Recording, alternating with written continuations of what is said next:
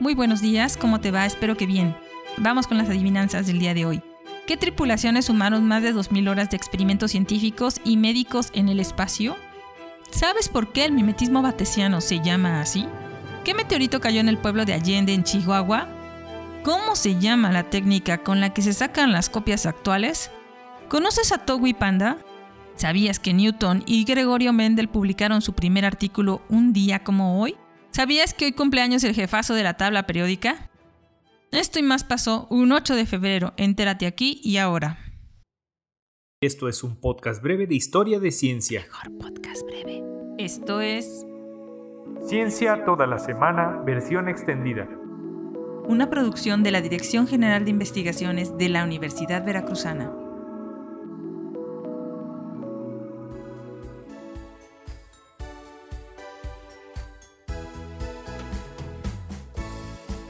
Y nosotros somos Gladys Yáñez y Rodrigo López de la Coordinación de Gestión y Divulgación de la Investigación, Tamara Cibrián del Instituto de Neuroetología y Jonathan Cueto del Instituto de Ciencias de la Salud. Cuatro entusiastas de la ciencia de la Universidad Veracruzana. Empecemos.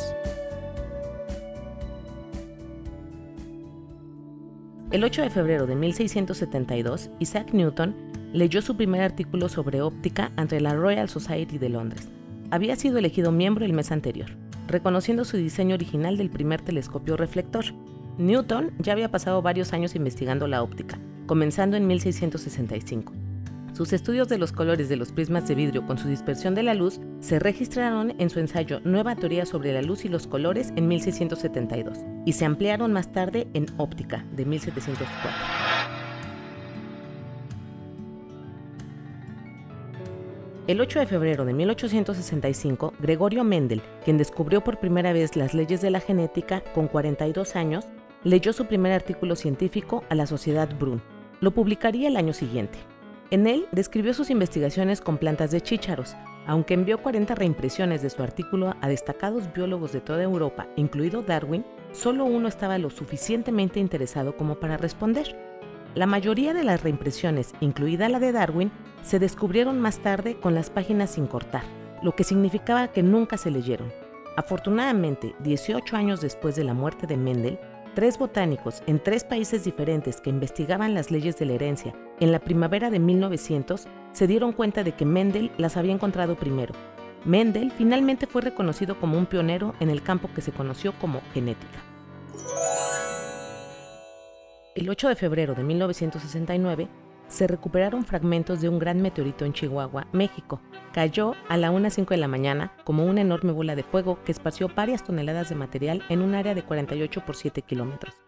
Nombrado en honor al pueblo cercano de Allende, las muestras de esta piedra de condrita carbonácea contienen una masa agregada de partículas, varias de las cuales pueden identificarse como cóndrulos. Este material antiguo proviene de antes de que se formara nuestro sistema solar, por lo tanto, tiene más de 4.600 millones de años. Dado que estos remanentes representan el material geológico más primitivo, a partir del cual se formaron los planetas y contiene información para ayudar a explicar la evolución de nuestra galaxia, Allende es uno de los meteoritos más estudiados en el mundo. El 8 de febrero de 1974, la tercera y última tripulación de astronautas regresó de la Estación Espacial Estadounidense Skylab en órbita terrestre, completando su misión en el espacio que comenzó el 16 de noviembre de 1973. En general, Skylab había orbitado la Tierra 2.476 veces durante los 171 días de su ocupación para un total de tres misiones, Skylab tripuladas, que comenzaron con la primera tripulación el 25 de mayo de 1973.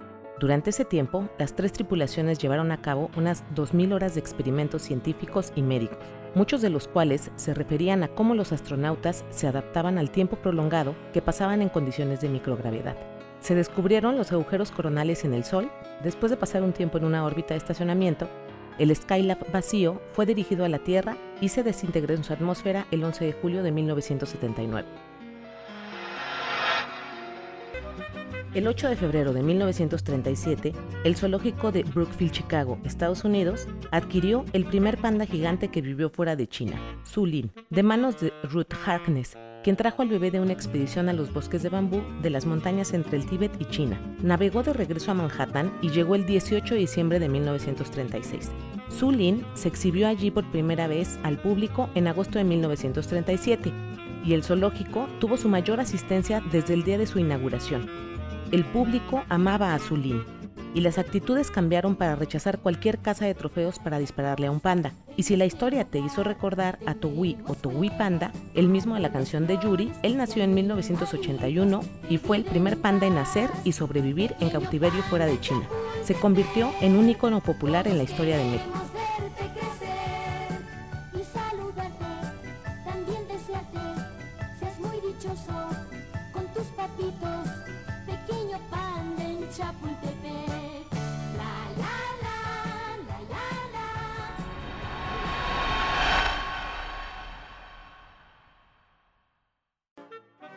El 8 de febrero de 1928 se recibió la transmisión de una imagen de televisión de John Logie Baird. Se recibió a través del Océano Atlántico utilizando una radio de onda corta, desde la estación 2 Caseta en Purley, Inglaterra, hasta Hartsdale, Nueva York. Aunque imperfecta, una imagen mostraba el rostro de la señora Mia Howe. El sistema de Baird era electromecánico, una cámara sensible a la luz detrás de un disco giratorio. La imagen se formó toscamente a partir de un escaneo de 30 líneas a 12 fotogramas por segundo. El receptor de televisión mostraba una imagen diminuta y desigual. Esto causó sensación. The New York Times comparó el evento con el envío de la letra S por radio de Marconi a través del Atlántico 27 años antes. Chester F. Carlson nació el 8 de febrero de 1906. Fue un físico estadounidense que inventó la jerografía en 1938. La jerografía es un proceso electrostático de copiado en seco. Se aplica para desde una copia de oficina hasta la reproducción de libros. El proceso implica sensibilizar una superficie fotoconductora a la luz dándole una carga electrostática. Carlson nombró a este desarrollo tecnológico inicialmente como electrofotografía y lo protegió inmediatamente con una red impenetrable de patentes, aunque no fue hasta 1944 que fue capaz de obtener financiación para un mayor desarrollo. En 1947 vendió los derechos comerciales de su invento a Haloid Company, un pequeño fabricante de papel fotográfico que luego se convirtió en Xerox Corporation.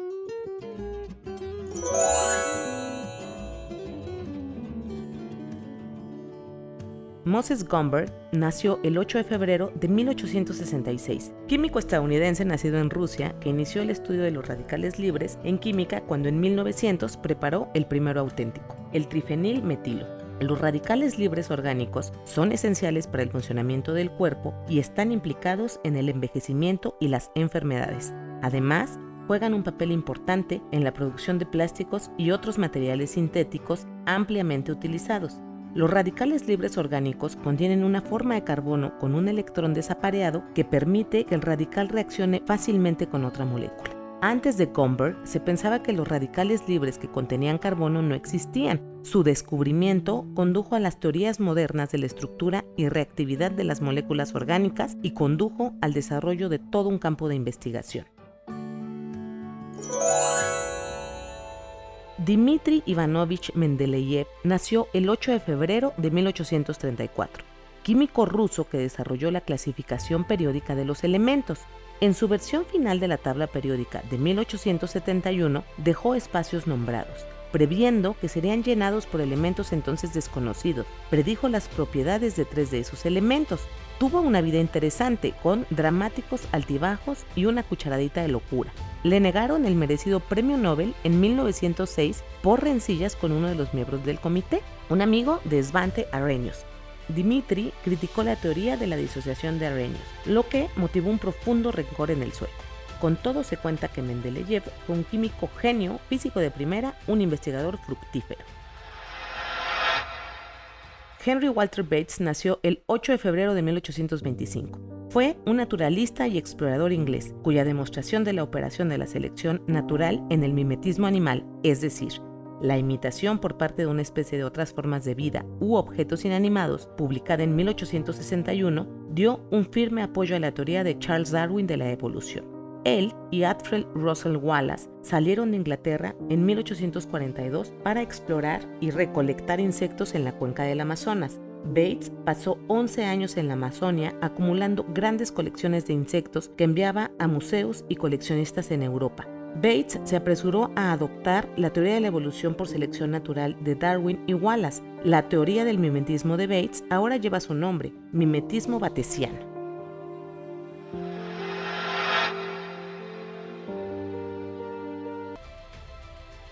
Baptiste Henry Jacques Giffard nació el 8 de febrero de 1825. Fue un ingeniero francés que construyó la primera aeronave exitosa.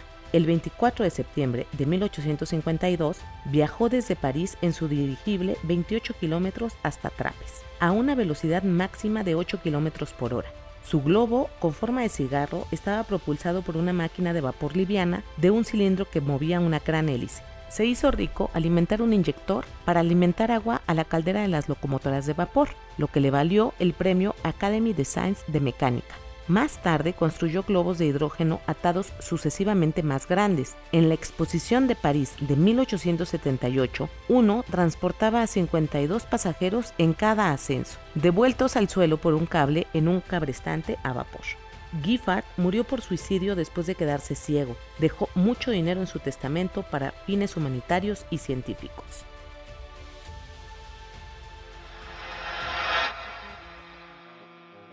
Friedrich Ferdinand Runch nació el 8 de febrero de 1795, químico alemán considerado el creador de la técnica analítica ampliamente utilizada de la cromatografía en papel.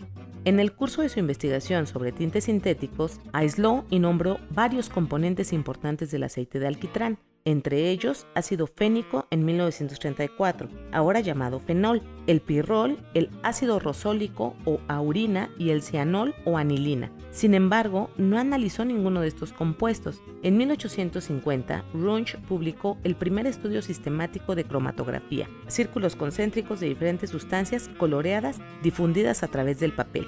También notó la capacidad de la belladona para inducir la dilatación duradera de la pupila del ojo o midriasis y desarrolló un proceso para obtener azúcar del jugo de remolacha.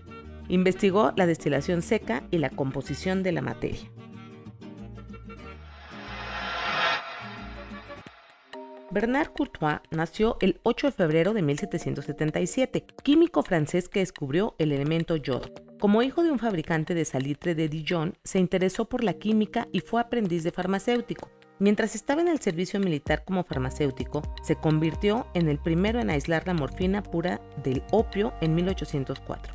Regresó para ayudar en el negocio del salitre de su padre, donde las cenizas de las algas marinas se lixiviaban para obtener sales de sodio y potasio usando ácido sulfúrico. En 1811, a partir del licor madre, observó que se elevaban nubes de vapor púrpura que se condensaban en superficies frías como cristales oscuros con brillo metálico. Pensó que estos podrían ser un elemento nuevo, pero carecía de la capacidad para confirmar completamente su sospecha. Esto fue posteriormente verificado por Joseph Louis Gay Lussac y Humphrey Davy.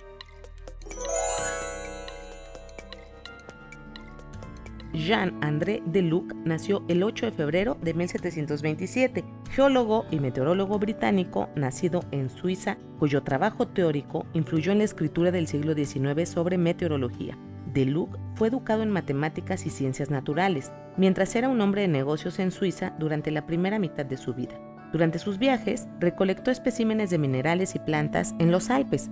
Un fracaso comercial en 1773 lo indujo a emigrar a Inglaterra y dedicarse a la ciencia, su vocación de mucho tiempo.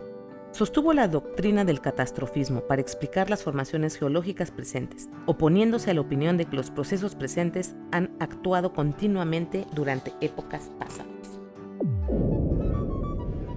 Daniel Bernoulli nació el 8 de febrero de 1700, matemático francés que fue el más distinguido en la segunda generación de la familia de matemáticos Bernoulli. Sus talentos eran amplios, incluyendo medicina, biología, fisiología, mecánica, física, astronomía y oceanografía. El teorema de Bernoulli que derivó lleva su nombre. En pocas palabras, relaciona la presión y la velocidad de un fluido, en efecto, una aplicación de la conservación de la energía. Ganó varios premios por artículos sobre diversos temas, incluidas las mareas, las órbitas planetarias, la forma óptima de los relojes de arena, la reducción del tono y el balanceo de naves. Con su trabajo, Daniel Bernoulli estableció la física matemática. Fue el primero en mostrar la ventaja de descomponer el movimiento compuesto en movimientos de traslación y rotación. ¿Cuántas te sabías? Ahora ya conoces un poco más de lo que pasó un 8 de febrero, como hoy, en la historia de la ciencia. Y mañana será otro día. Disfruta tu día, nos escuchamos mañana. Guión y comprobación de hechos de Gladys Yáñez. Esto fue Ciencia toda la semana, versión extendida. una producción de la Dirección General de Investigaciones de la Universidad Veracruzana. Power off. Let's go.